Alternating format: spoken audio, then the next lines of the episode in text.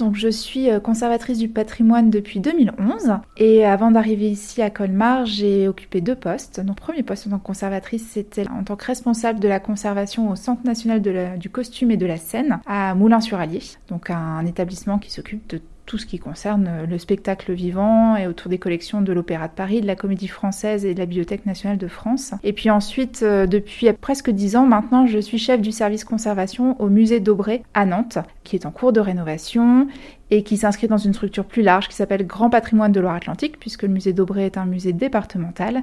et qui comprend euh, cette structure des monuments historiques, un laboratoire de conservation-restauration et un service archéologique.